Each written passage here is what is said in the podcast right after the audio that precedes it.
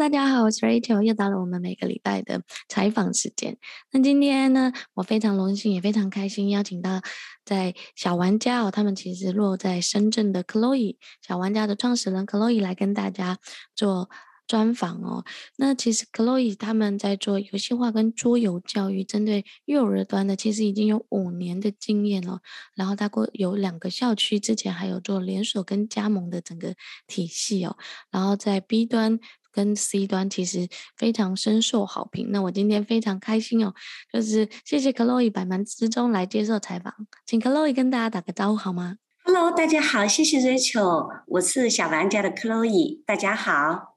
OK，所以我想请你跟大家聊一下，说，哎，你为什么会接触到桌游，然后投身在桌游教育里面？因为我记得我们那时候刚认识的时候，我就知道，哇，你有一间很大的校区，然后是自己就是专门做的，而且建筑啊，然后呃课程体系啊，还有环境布置都为了孩子一手打造的。你可以跟大家聊一下你的背景是什么？好啊，好啊，嗯、呃，实际上我呢，呃，也跟大家。很多做教育的朋友一样，我是一个妈妈出身，实际上也是由于妈妈才做了教育。然后呢，我这个妈妈呢，学理工科的，呃，学理工科的妈妈就会有一点矫情，就会有一点什么都想探索一个为什么嘛。所以当时，呃，经朋友呃介绍，包括在国外看到桌游，然后入了桌游这个坑吧，可以说是入了这个坑之后，就觉得哎，这个桌游太有意思了，然后就很想。把这个桌游，因为在国外看到的桌游，它是没有跟教育产品连接在一起，它做的比较的简单，因为呃大家都会每就是每个家长都会拿着桌游跟自己的孩子玩儿，嗯，中国家长大部分如果我们自己很多人来说是稍稍有那么一点点喜欢别人带着他玩，所以我而我自己呢就觉得桌游是一个特别有意思的东西，所以就然后就找了很多人一起。来把这个桌游和教育相结合，变成了一个课程产品。在变成这个产品的过程当中，也是花了好多的心力，到处学习。呃，找了也包括有美国、台湾、香港，嗯、包括当时也也呃，Rachel 给了我们意见，就很多不同的人给到我们很多一些支持吧，是这样子来做的这件事儿。那你可以聊一下，说现在在深圳或你们自己那边的一些发展吗？因为很多人都说，哎。他也是因为有孩子，然后哎，桌游也觉得不错。他自己想做教育，可是不知道怎么开始。你可以跟大家聊一下说，哎，你们是怎么开始？然后怎么样有两个校区这么的大，而且学院服务的也挺多的。实际上，我那我会觉得，其实如果。呃，桌游是，比如说我们大面积教，我们会，我我们不仅仅会把自己叫做是桌游教育，我们说是我们是在做游戏化教育，在这样一个特别大的命题下，桌游是我们非常核心的一个教具。呃，然后呢，如果说想怎么开始这件事儿，其实现在市面上呢有蛮多，嗯，比较合适的方式。有的人想做个小小的桌游吧，比如说就是陪着孩子玩，或者是做一个桌游区、桌游呃俱乐部、桌游 club 类似这样的方。如果想初初开始接触桌游，或者你的投资额度也不是太大，我建议大家可以从这样一个小的方面，这是一个落脚点。第二个落脚点还可以开始之前呢，我们自己也做过一个三到六十的视频课程，当时也服务过一部分客户，就是你依赖一个有课程体系的呃这样的一间企业，让他帮你提供一些实训服务，这是一种。呃，第三种像我们自己小玩家而言，在整个这个游戏化教育，我们主要是学前这个年龄段，我们做的是比较重的。其实投资额度也是比较大，做的比较重呢，就是说我找了专门的专家，呃，然后找了团队，然后一起来打造一个符合小朋友的课程体系，并且这个课程体系在每年完全到目前六年不到五年多的历史，每一年因为有这么多孩子在这里上课，呃，根据孩子的个案，呃，根据针对情况，我们还在把课程再进行相应的升级调整。嗯，然后每年呢，呃，大家知道桌游教具每年都会也会出很多新的，也会吸取很多新的，也在历史库里面也找很多这种教具的更新迭代。所以我们这种方式是做的比较重，但是呢，做的比较重的一个方式呢，就是说，呃，我前期我把这个土壤，就是整个游戏化教育我的土壤，我会呃施肥、浇水，把这个土壤构筑得很好，所以然后长出这个小苗呢，呃，它就相应的抗风险的能力就会比较强。然后同样还有一个就是，呃，我们的口碑也会做得比较好，因为实实在在，呃，孩子们会说可能刚刚来上课，我不知道我为什么，好像这个东西说不太清楚。你说做游戏化教育，整个训练孩子的思维综合能力，呃，其实他对社交、情商、表达、信息整合、数理逻辑都会影响。好像不是像外面学个英文啊，学个啥特别清楚的结果。但是我把它理解为我们整个做的游戏化教育，实际上是个呃浸润的过程。但是浸在里面，浸润在里面，泡在里面，呃，过了几年，你就发现真的有很多不一样。孩子有变化了，哎，孩子表达力也好了，孩子做事有主意了，孩子遇到问题能有自己的方法了。啊，这就是我们想要的孩子的样子。所以你刚刚讲的，其实就是可以从小方面开一个桌游店啊、桌游吧啊，然后你们其实是比较重投入，其实在师资培训上要求比较高，而且也跟着孩子不断的在更新迭代新的课程。你可以跟大家讲说，你们现在校区大概有多大，然后有多少的人吗？哦，其实我们两个校区如果算上上建面的话，两个校区每个校区都有一千平方，应该下次我可以提供几张。张图片给你，这边看的是很大的、很大、很大的校区，每个校区都有十几间教室。我们的课程是一对四，虽然那教室不是特别大。然后，比如说我们的第一间校区东海校区，说起来我也蛮自豪的。在当时一六年嘛，拿全球的儿童空间设计大奖拿了五项，然后连德国的 IF 设计大奖，我们那个校区都融合了。真的，真真正正的，就像小王讲，我们是尊重孩子的天性，一切从硬件环境里面也都是以孩子为中心。我们两个校区，如果说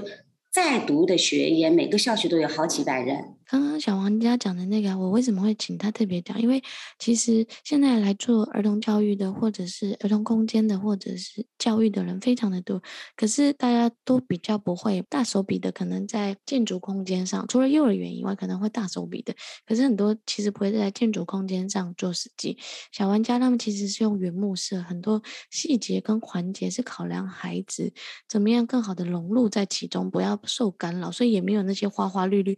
太杂。杂乱干扰到孩子专注力跟学习的设计，我觉得这个是非常值得大家借鉴的。再来第二是因为他们其实这些年累积的学生量也很大，所以不像一对十啊，也有很多小机构可能是一对一百啊，就已经还蛮多。可是小玩家他们其实要啊、服务的客户啊客群也很很多，所以我常常就是一段时间一段时间就会跟 Chloe 开会啊聊天啊，说哎你们最近进度啊状况怎么样啊，然后更新一下国外的资讯啊，然后也同时更新一下说现在政策的一些发展，还有一些经营的一些状。况啊，那这边我来问一下，你可以跟大家讲一下，说，哎，从零开始，因为像桌游啊或游戏化教育，其实是一个蛮新的，很多家长其实不知道。你你想一下，五六年前你在推动的时候，其实可能又会比现在更难。你是怎么样让家长啊或小孩啊他们知道，而且还愿意来，呃，就是付钱来上课呢？嗯，实际上像整个。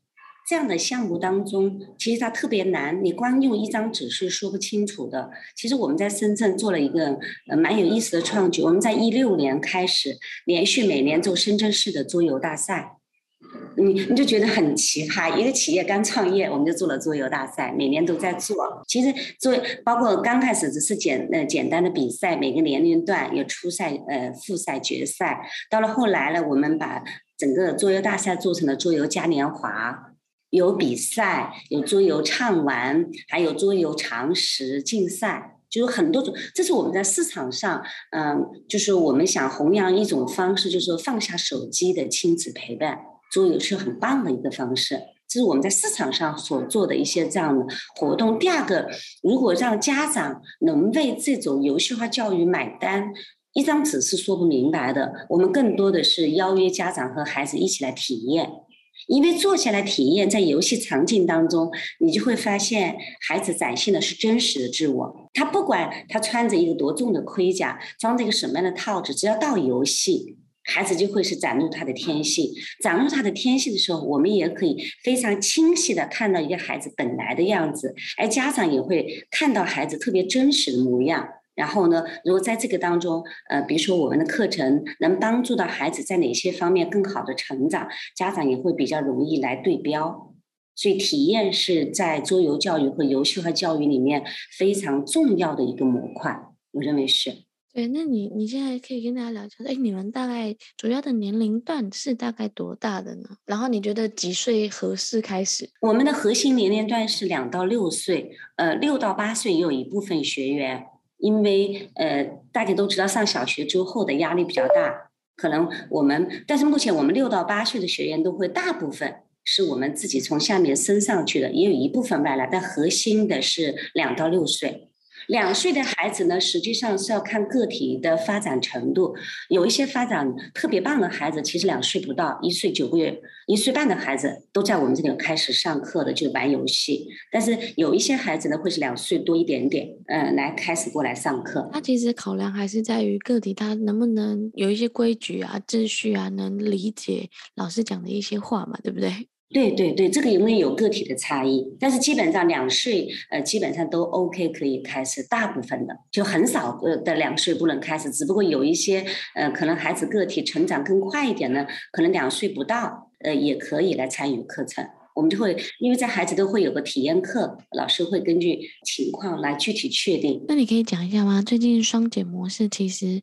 对教育界。还蛮大的影响。那你觉得双减模式对桌游教育或游戏化有什么样的影响或发展？我觉得整体来看，双减是个大利好哎，因为我觉得对于尤其对游戏化教育来讲，你想双减减的是什么？啊，双减嗯减的是这种标准化、统一化的学科培训，对吧？呃，双减加的是什么？双减其实加的就是数字化教育，是人的底层逻辑。我认为。呃，像我们自己做的课程合成是教通过游戏化教育的方式，来构建孩子的思维模式，也就是说是给一个小朋友来构筑他的底层逻辑的。其实这个呢，属于被加分的部分，它是底层的数字，就是我们以前叫做思维基因，就是渗透在你基因和血液里的这一部分，呃，数字技能。所以双减对这个方面来讲就是好消息，就是好消息。但是，但是呢，大家也要很冷静的看得到。因为呃，今年双减之后，整个教培机构大环境里面的一些变化而言，它暂时性的这个利好，我觉得呃，整个。这个客户里面有一个逐步消化的过程嘛，所以这个利好是缓慢抬头的，不是说好像打了一针强心针，一打下去就咋地咋地了。所以对我们做游戏化教育和桌游教育人来讲，我觉得嗯，大家应该是满心欢喜的去面对这样一个政策。就双减政策，其实我有些客户大概两年前、一年半前就来跟我讲说，他们要自己在。自己的学校机构或甚至转型到桌游教育跟游戏化原因教育，我就说你们是看好这一块嘛？他就说对。然后第二个是因为双减政策，其实前几年或一年前，其实就有一些政策在拉拢跟减轻孩子学习的压力啊，尤其是语数外啊这些，或者是那种留学啊这些的机会啊，所以他们其实有一些都已经陆续在转型，只是这一次就是大刀阔斧瞬间转型的时候，其实很多机构都有点措手不及。然后还有要想说员工怎么样转型啊，然后会员啊学员怎么样再继续留下来，所以我觉得其实双减政策对游游戏化教育跟桌游教育整体啊，是未来是一个大利多跟大利好，可是可能要花时间这个做转型，因为数字教育啊、桌游教育，他们如果过去没有接触过，其实要让员工马上上手，马上可以上来教，其实是有一点点难度的。可是可以透过我像我们有师训体系啊、培训体系，或像克洛伊他们其实有三到六岁这样服务体系，其实 B to B 的转型啊，其实这种其实是有很。直接的帮助的，举例来讲，我我今年不是回台湾生小孩嘛，我这段期间刚好在台湾，台湾刚好遇到疫情。也不能上课嘛，所以幼儿园全部全面的停课，停课将近三个月。我们 前两天幼儿园然后小学全部开课，停课三个月。可是每一家机构，每一家不论早教机构，不论知识的体系机构，他们都要转型。所以我们那时候就很早就录了那种视频课，双师模式，就是我们录好这些课程，线上或线下老师只要播放我们的音。影片啊，然后配合我们的教具，其实就可以持续帮孩子上课。那时候就是，其实，在七八月的时候，我们每天都有直播课跟视频课，大概有七八百个孩子在线上看我们的直播。那其实能这样快速转型的原因，其实有一个就是教育机构，其实我觉得要了解市场的发展。第二个是除了线下这种实体的培训，也要思考一下线上有哪些服务模式可以提供一些创新的。价值哦，因为我知道小玩家其实一直都有在拍影片，对吗？你可以跟大家讲说，哎，你们的服务体系，还有你怎么样培训老师？因为说实话，我做桌游教育这么多年，我觉得培训一个老师成为桌游的老师，其实有一定的难度诶。嗯，实际上他嗯，怎么来讲呢？你看看，在我们的这个课程，就是说叫桌游教育或者游戏化教育的过程当中，首先老师要懂游戏。还有一个，呃，老师也能做回自己，就说老师自己要把自己当孩子，他不是一个教唆式的教育模式，所以老师自己上，呃，也许这个老师假设是张白纸，我们很好教，但是如果这个老师已经有了一定的教育模式的时候，实际上是让他一个转型的，可以让他一个 change 一个改变的过程。所以说，你刚刚 Rachel 的感受是很对的。游戏的老师的师训里面，它是有几个核心的体系的。首先，呃，它的底层逻辑，做这样的课程，老师的底层逻辑要发生一定的变化的。第二个，他需要在这个游戏方面，嗯，慢慢的通过玩桌游、用桌游，然后最后呢，其实教我们，就是我们现在做课程里面是比较。好，比较好的一个阶段，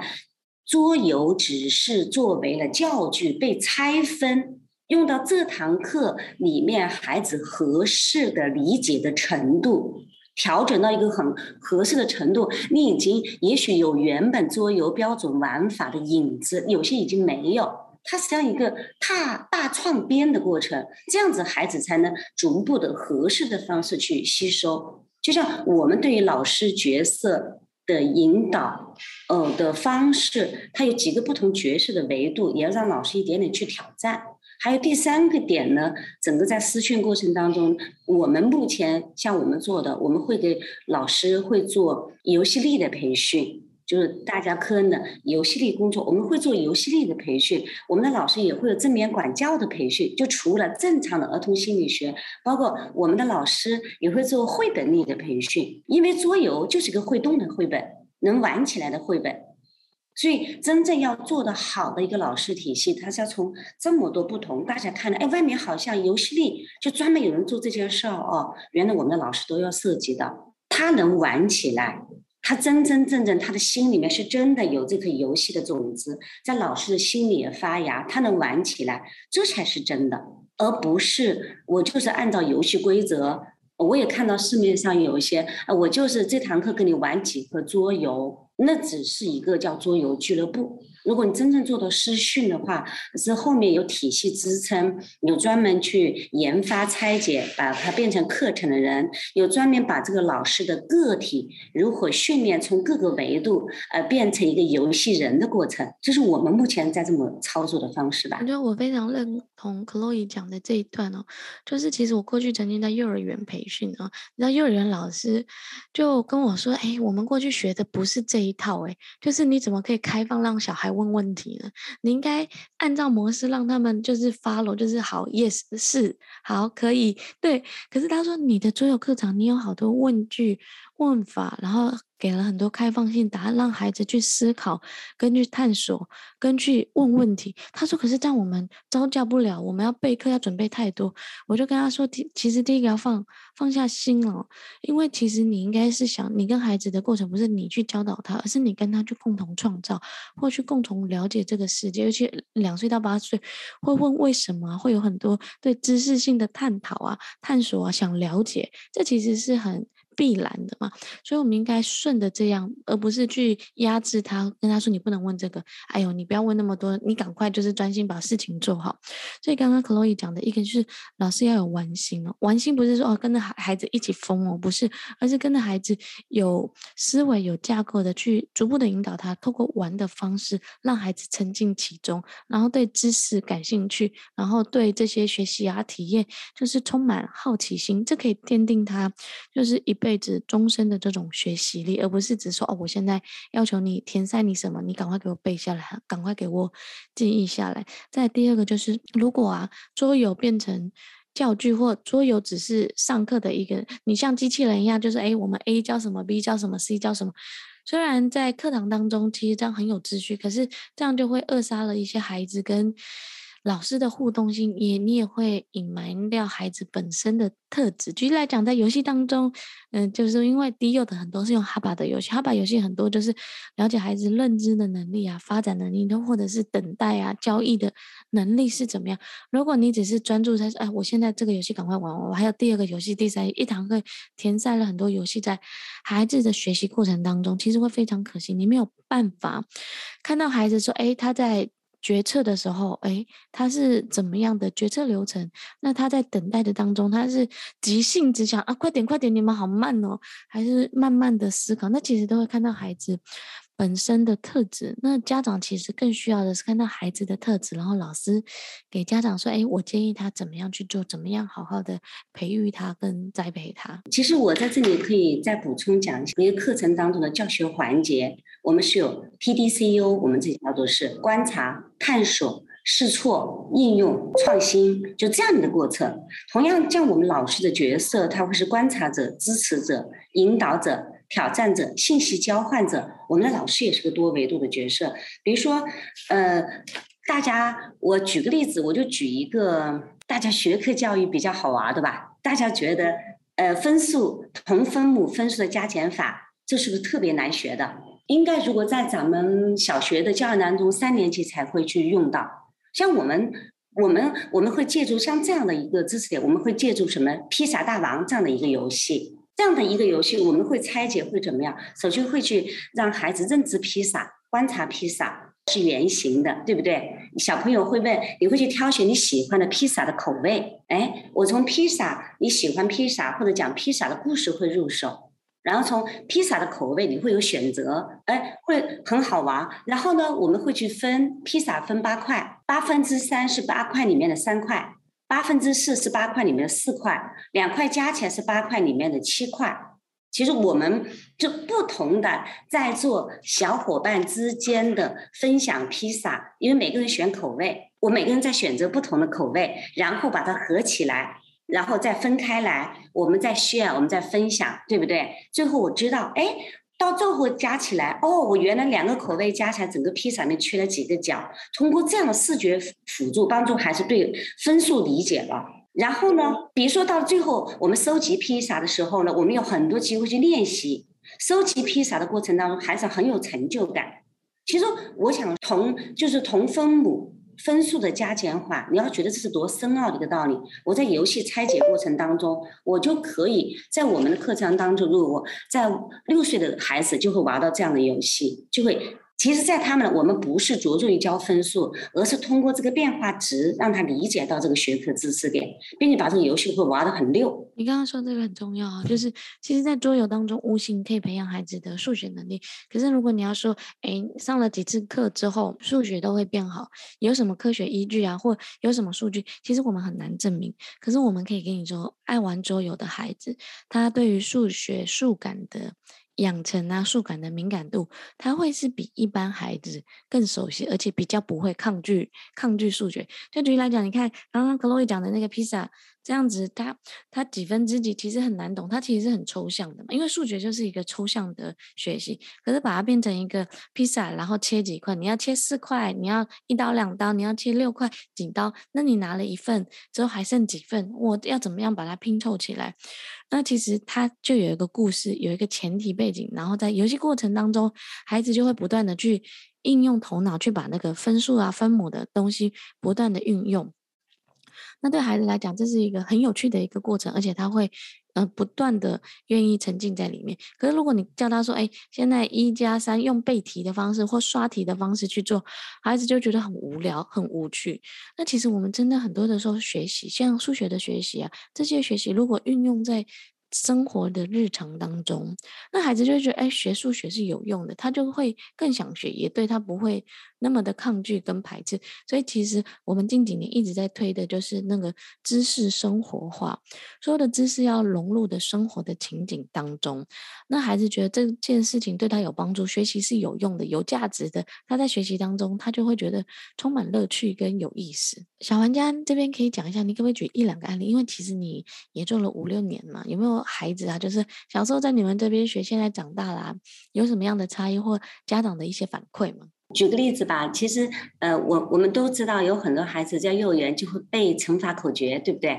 就会背乘法表。但是我们的课堂，五岁的孩子，很多孩子就会在操作加法过程当中自己推乘法，哎，这这个是很有趣的。我们也知道哈佛有个苍蝇拍的游戏，对吧？我们的孩子其实，在摆弄呃，不管是小动物的组合，或者是植物的组合当中，他会对乘法的理解很好。我们讲一个家长的案例吧。家长，呃，有时候我们每年每年圣诞节，我我我们老师就会收到很多苹果。大家都觉得机构的老师，大家都觉得是我付费来消费的，很少有觉得学生可以给机构的老师来送礼物的，对不对？我们每年只要到圣诞节平安夜，老师那里会收到很多很多的苹果。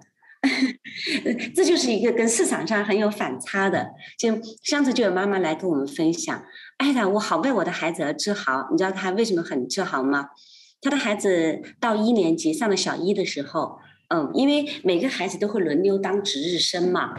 轮流当值日生，他会觉得他的孩子当值日生就很不一样。他会站在那个地方，把今天要值日的区域要打扫的，呃，把这个任务先分解。我要打扫的，我有多少多少需要分解。我我我这个任务，我有窗户，有桌面，有地面，把任务先明确。然后第二步又做了什么呢？第二步就是呃，又做了，就是说，首先第一个明确了目标，第二个掌握自己盘点有什么资源，就看看总共班上今天参与值日的有多少同学，然后把这些值日同学做一个合理的分工。第三一个如何做检查？哎，其实就是我们经常在一些复杂游戏过程当中的。看明白我要去到哪里的终点，在终点过程我的路径如何优化，如何分配资源，他妈妈就觉得太棒了，这个能力就是在我们这里不断的训练得到的这个能力。他他妈妈就觉得，其实你不这就是很多家长梦寐以求所要的解决问题的能力，或者说叫做领导力吗？他说这不就是吗？因为他有自己的解决问题的方法，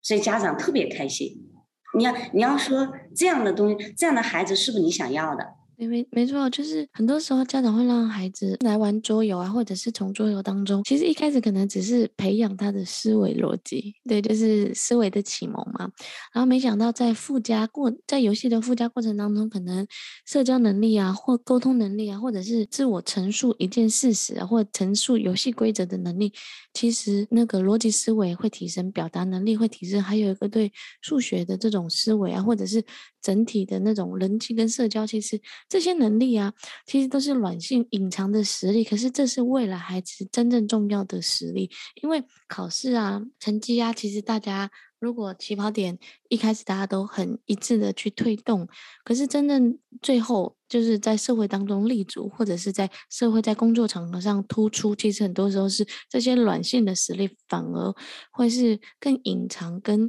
真正让孩子产生价值的地方，对吧？对呀，所以这也是我们特别自豪的一个地方。比如说，呃，在我们小玩家视频号里面，我们经常放了大量的视频，是什么？孩子们在桌游设计营自己设计的桌游桌游发布会，你会发现这些小设计师真牛了，能把整个桌游设计出来，还把整个桌游的结构讲解出来。你你很多家长都都看那个，这是我的孩子吗？原来他能这样子做到，因为就是说我们要的桌游设计就是原汁原味，孩子的创意，然后用一个简单的方式能把它呈现出来，用最简单的方式。对，我觉得 Chloe，你可以多讲一下桌游设计吗？因为其实当初你们一开始推出的时候，我还蛮讶异，因为我那时候我这些年一直做桌游教育，都会要求大概三岁，也不是三岁，三年级以上的小朋友，大概十岁以上有一些桌游经验，有一些课。可是其实你们针对低幼的年龄的小朋友，就是也有推出这样的体验活动，然后让他们手做。你可以跟大家讲一下这个课在做什么吗？然后为什么这样设计，对孩子有什么样的发展？呃，其实如果在我们其实一个桌游课里面。我们会呃桌游设计这个，如果像一个小小设计师打造环节，像我们小玩家视频号里面看到的这些桌游设计的孩子，一般基本上是有一个五天的营地集中出来的产品。这是在一个五天的营地，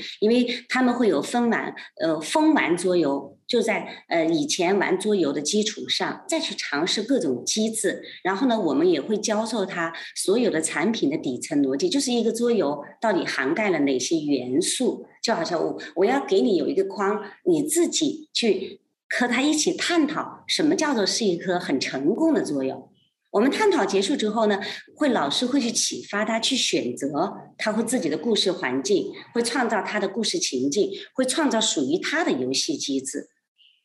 其实，在核心里面，你会觉得，哎，这些东西为什么在五天能出来？因为他前面有锻炼，他在前面的课程当中，他可能对游戏机制，他会对游，他玩过很多很多不同款的游戏，对游戏机制有充分的理解。同样呢，我们又帮他指挥了一些基本的认知一个产品的理论框架设计，最后再把孩子自己的创意和我们所教授的产品的理论框架二者融合起来，孩子就会展现出来非同一般的。也就是说，目前在我们的桌游设计营地里面，在我们自己学过的孩子吧。基本上六岁就可以来参与这样的营地了。如果外来没有接触的孩子，我们会给他参加过一个集训之后呢，一般如果不长七岁多，可以他会也许设计来的比较简单。也许有些在我们这里长期浸泡的孩子，那设计出来桌游真的是机制也复杂，呃嗯，环境故事也特别的有趣。就说这是一个要有。哦，要有一个沉浸历练的过程。做游设计产品，对，其实这个可以来讲讲说，这是很像国外这种项目式学习，其实就是我们压缩五天的时间，对，就是 PPL。现在很多人在讲 PPL，PPL 到底怎么做？其实其实 PPL 没有很难，在桌游上，其实很多时候我们都是用 PPL 的项目。那小小桌游设计其实就像类似这样，就是五天有大量的知识含量，有大量的游戏体验，然后去拆解。底层逻辑，然后去加入你的想象力啊、创造力啊、研发能力，制作出一个产品。所以它其实是一个产品的制作流程。如果你的小孩子在这么小啊，就能完成那种小小桌游设计，其实代表他的综合能力其实是比其他人好非常非常的。多的哦，对，这其实就是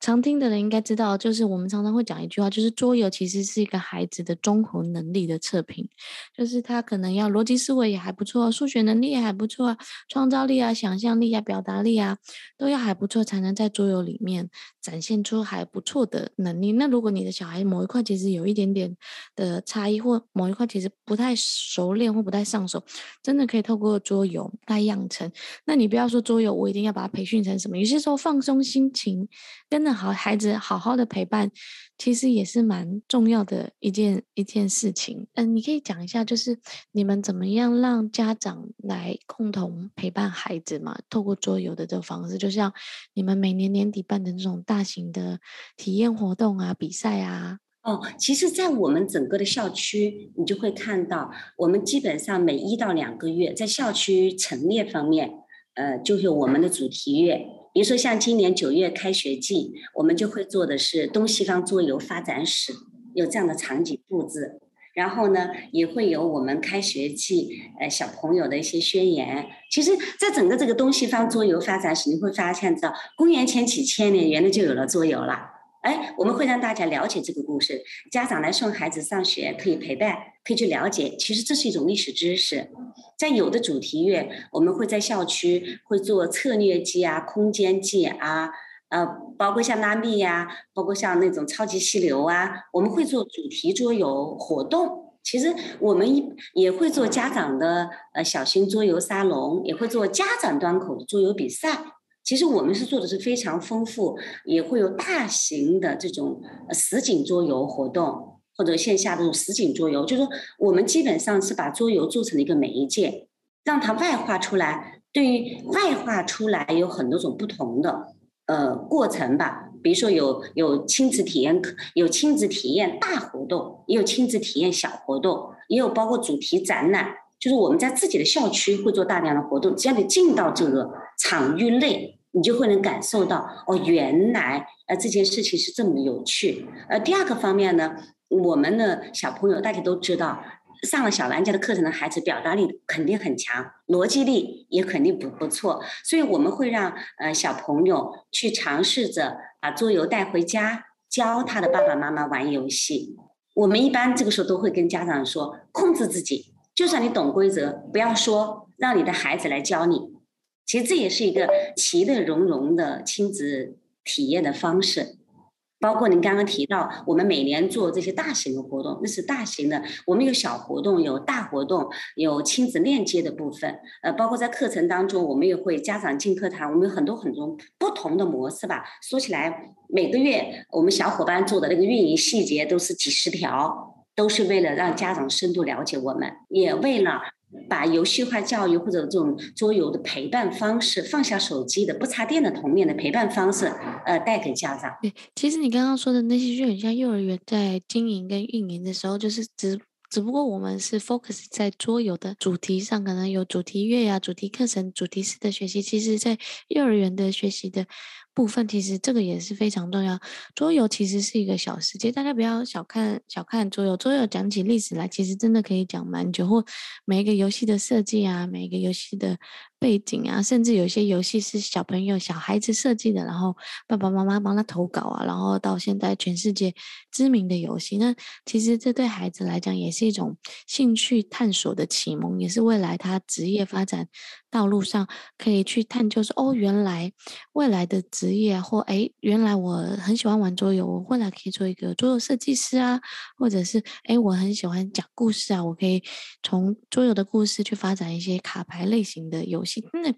就是桌游，就像我们自己讲，桌游它其实是一个媒介，它是一个教育的媒介，就是看我们想要传递给他什么样的知识，灌输给他怎么样的环境跟塑造哦。那在这边你可以讲一下说，哎，你在推动桌游教育的时候，会不会有些时候遇到一些难点跟问题？大概会是什么呢？其实推动过程当中，其实大家就是说，嗯，最大的难点就是他们很难用文字简单的能说明白，这就让你推动的有效性方面会大打折扣，因为你要人坐下来体验，嗯，其实大家都知道这个是蛮耗成本的，尤其是时间成本，现在人最缺的就是时间。所以他就说，这也是我们自己蛮困惑，也想听看看大家有什么好的方法哦。就是你如果让呃一句话或者拿一个 PPT 给大家看，大家不一定能理解这件事儿。他真的要来体验，产生心流。但是我觉得我我自己也一直在想，到底是不是有什么更好的方式，不用坐下来体验，能让他感受他的魅力呢？呃，暂时我们也没有找找寻到更好的方式。就是呃第二一个呢，其实让目前。呃，来我们的客户主要还是属于认知呃相对比较比较多的一些家长吧。就说如果是一个普罗大众，比如说像他今天去到英文教育或者去到一个乐器教育，他会觉得哦这个事情是怎么回事？他已经非常非常多的市场上的基本认知给到他了，所以他做起来会很容易。而对于像我们这样的呃一个产品，嗯，市场上的认知相对比较低的时候。所以呢，这在推广起来也是它的难度。所以你在市场有基本认知之后，大家再来做一个，大家做一个小小的品牌，各自在自己聚焦的领域内，市场认知度就不就会更容易很多。我主要是觉得推动这个点，非体验综合讲说，如果没有体验这个模式，这个产品能打动人挺难的。这是我们目前觉得最大的困难吧。还有一个家长就是对呃游戏化教育的有效性。学科教育大家觉得可以加分数，但游戏化教育像我们做的这些事情，呃，是孩子的底层逻辑升级。就打个比方而言，我们每年苹果都会已经到苹果十二、十三了，那苹果每年升级的都是它的底层，对不对？操作系统。其实你想想，我们现在做的课程，其实就是在培养孩子的操作系统在升级。但是你要说操作系统升级这个事儿，能讲得清楚吗？是文字很难讲明白了，但你说是苹果吧，它已经是摆在那了。每年操作系统升级，就会感受到有哪些变化，对吧？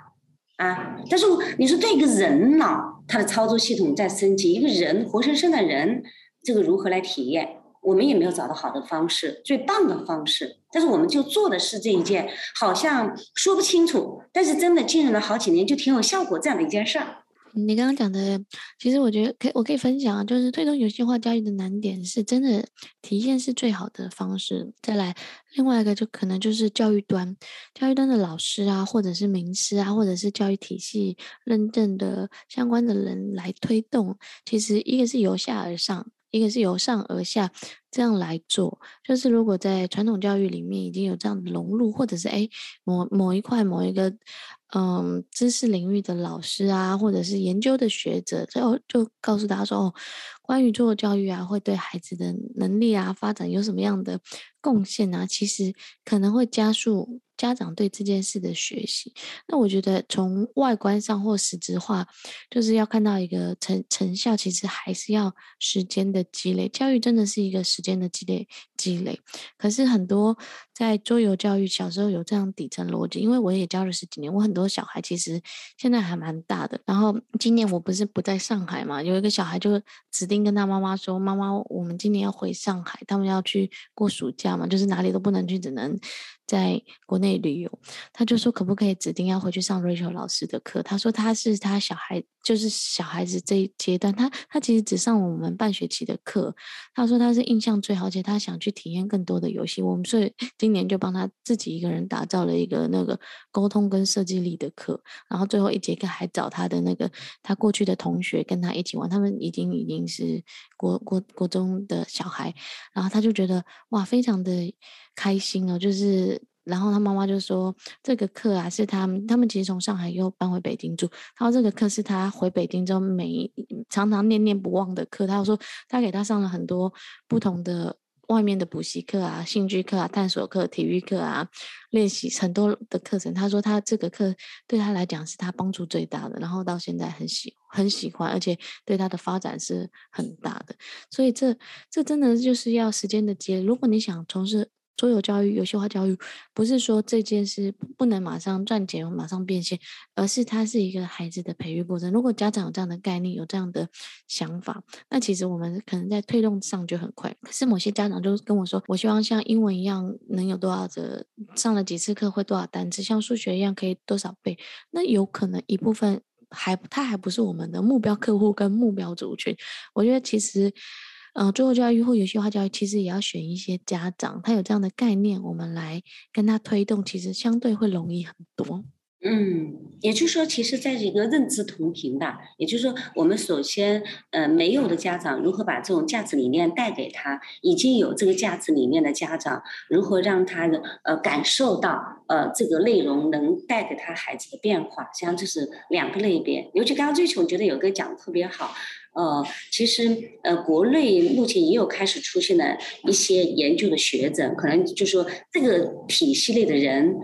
越来越多的时候，其实对整个的这件事情推动力，可能我们只算是一个民间的小机构，可能就再上方一点，由上而下的这个点，如果能越来越多，只不过目前我也感受到这几年，感受到后面背后的支撑也越来越大了，就越来越多，可能这件事做起来呃容易的程度也会越来越好。对啊，那你可以聊一下说，哎，这几年你看到游戏化的一些发展，还有桌游被普遍。其实我觉得这几年桌游被家长接受度跟学校老师的接受度，其实已经高非常的多了。其实这几年大的情绪来讲，实际上你看。我们一六年刚做的时候，大家都觉得你们这干嘛呀？这有什么用啊？其实你看看，首先，嗯、咱们国产桌游其实这里在蓬勃的发展，对吧？也就是从商品端的维度上来讲，以前桌游的购买渠道比较少，而现在桌游的购买渠道，包括咱们生活中看到很多大 V 妈都在推广桌游，对不对？这是一个，呃，在 C 端这里吧，我觉得撒的种子越来越多了。这几年的变化的过程，呃，第二个呢，由于本土化厂家的发展，导致了这个产品 C 端的影响力也加大了。第三一个，嗯，我也参加咱们那个游戏化委员会，就是这样的一些民间协会组织的推动，对不对？民间协会组织的推动，它能带来后面。嗯，一些帮助的意义。第四一个，我上次也跟那个刘梦飞教授去通过，就像这一些呃，在大学里面做游戏化研究的教授们，对不对？他们呃在大学教授大学生，包括在很多理论层面所做的这个宣传，就我们刚刚说由上而下的发声，也会影响到呃很多人。嗯，包括现在的九零后。慢慢都是是我们家长群体的主体，这整体的认知。然后还有一个呢，其实我是看到这几年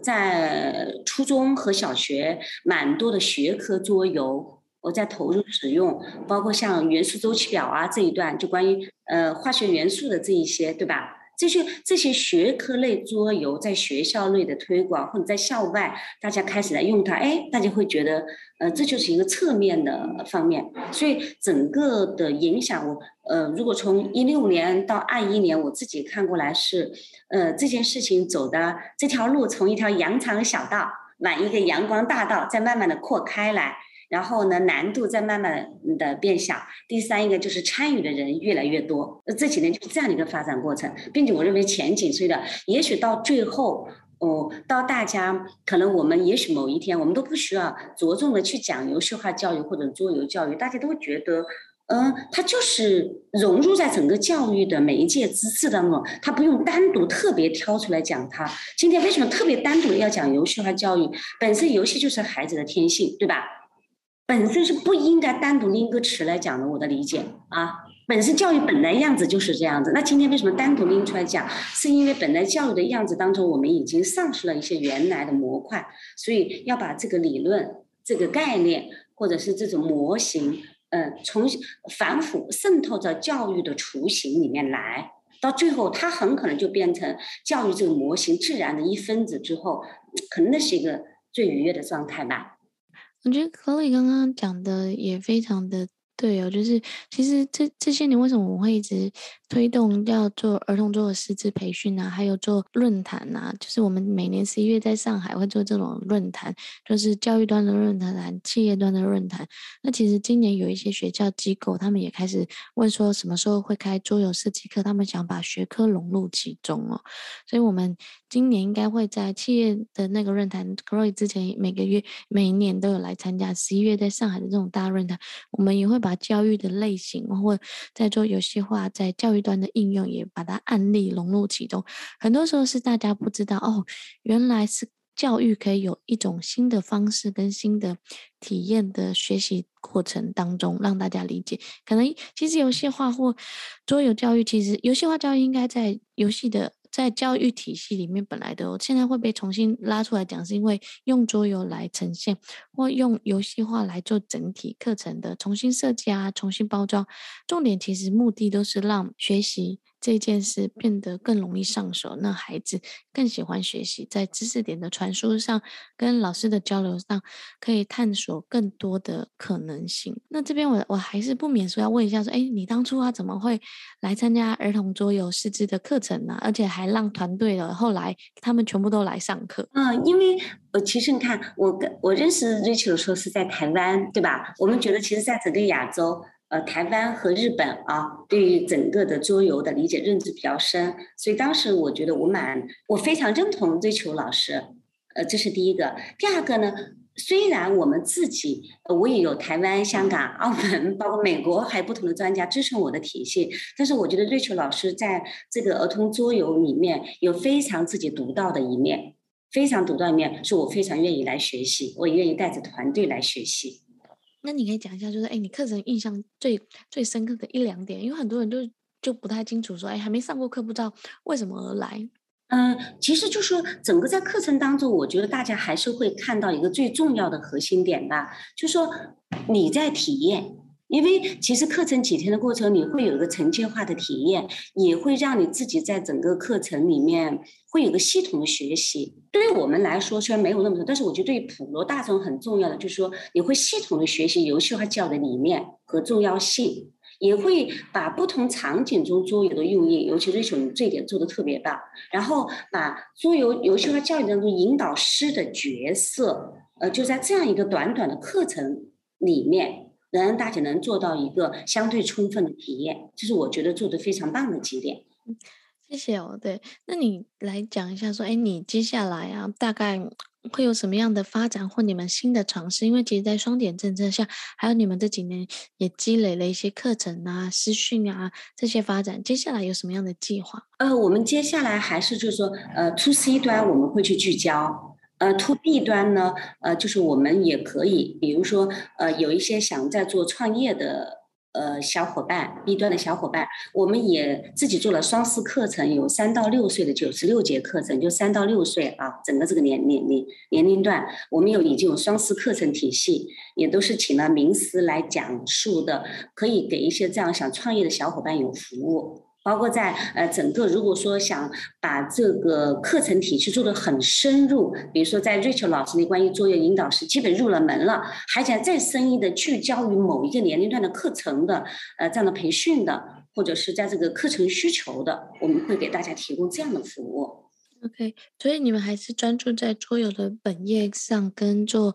那个后续的延伸。如果大家在这个疫情下想转型，或者是爸爸妈妈想要投入创业啊，想要投入桌游教育里面，或许这是一个很好的参考点了。因为 Chloe 他们真的课程做得非常用心，而且已经持续了五六年，都一直每一年都有很多很好的成绩啊，还有很多家长的反馈。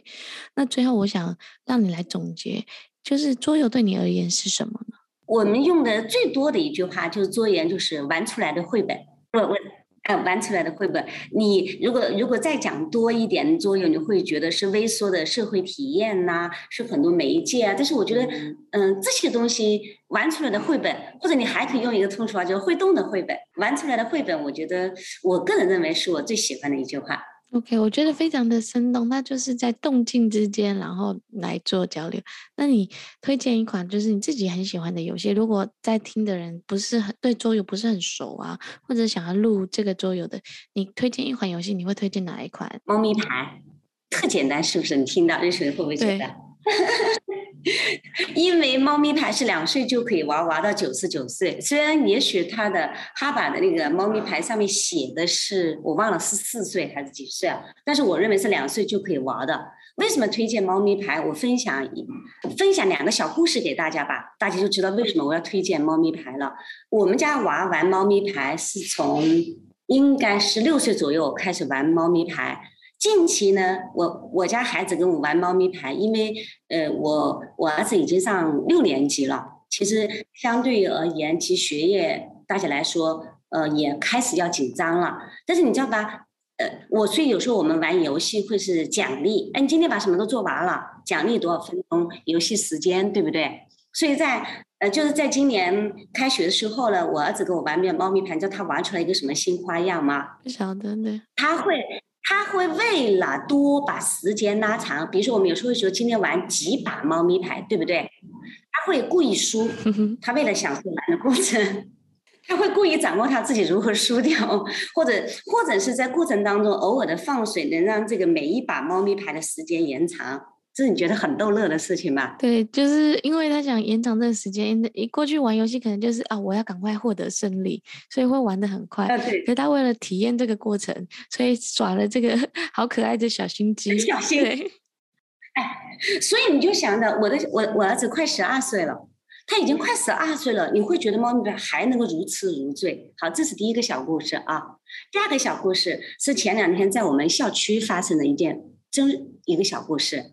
呃，有个小朋友来上体验课，呃，上完体验课之后，那没还没有哦上哦，他是那个小朋友是来陪他哥哥来上体验课，那个小朋友就比较小，就说，然后哥哥去玩游戏了，他还不能够玩，就是他还没有轮到他，他在外面就在那里滑滑梯，突然间呢，呃，可能他家阿姨说了什么话，就是孩子就有点耍脾气了，你知道吧？耍脾气了呢，这个时候大家就把什么玩具也拿给他。呃，我们老师也拿了小玩具给他，他也不理，也就是一直就是有多种尝试无效。直到这个时候，一个神奇的事件发生了，我们老师拿了一盒猫咪牌，那我们来玩一下猫咪牌好不好？从来没有玩过猫咪牌的孩子坐起来跟孩子们立马阴转晴。我不知道这个化学反应是如何产生的，我只是想告诉你，这就是猫咪牌的魅力。第三一个，我觉得我们是经常出去带孩子旅游的人，所以猫咪牌是常备，不管是大人还是孩子都能玩得如痴如醉。因为猫咪牌是破冰容易，你可以把它变成，就是我们经常说的猜猜看，怎么玩法都行。两岁两岁的玩法，三岁三岁的玩法，所以我非常推动，呃，推荐大家一款作业，就是说玩起来特别简单，不要规则太复杂，然后呢，一玩进去又会特别的感兴趣。我是希望这样一个游戏能够带给大家，呃，一一进来玩进来，他又会能特别感兴趣，然后呢，玩的过程。玩的过程又会觉得，就像我儿子十二岁了，你会觉得他能玩出这样的心得和体会，我觉得每个人都觉得很有趣吧？对，没错。你刚刚讲的，我刚刚想到你可能会选一些难一点啊，或者特色一点的，没想到你选了一个简单的猫猫咪牌。有些时候真的就是你把桌游当成一个陪伴的工具，或者是呃相处的时间有一个媒介，让大家可以笑得开心啊，玩得开心。其实这。也是我们做教育很重要的，教育其实陪伴是一个很重要的一个过程。OK，那今天非常谢谢克洛伊来跟大家分享从他们这几年的。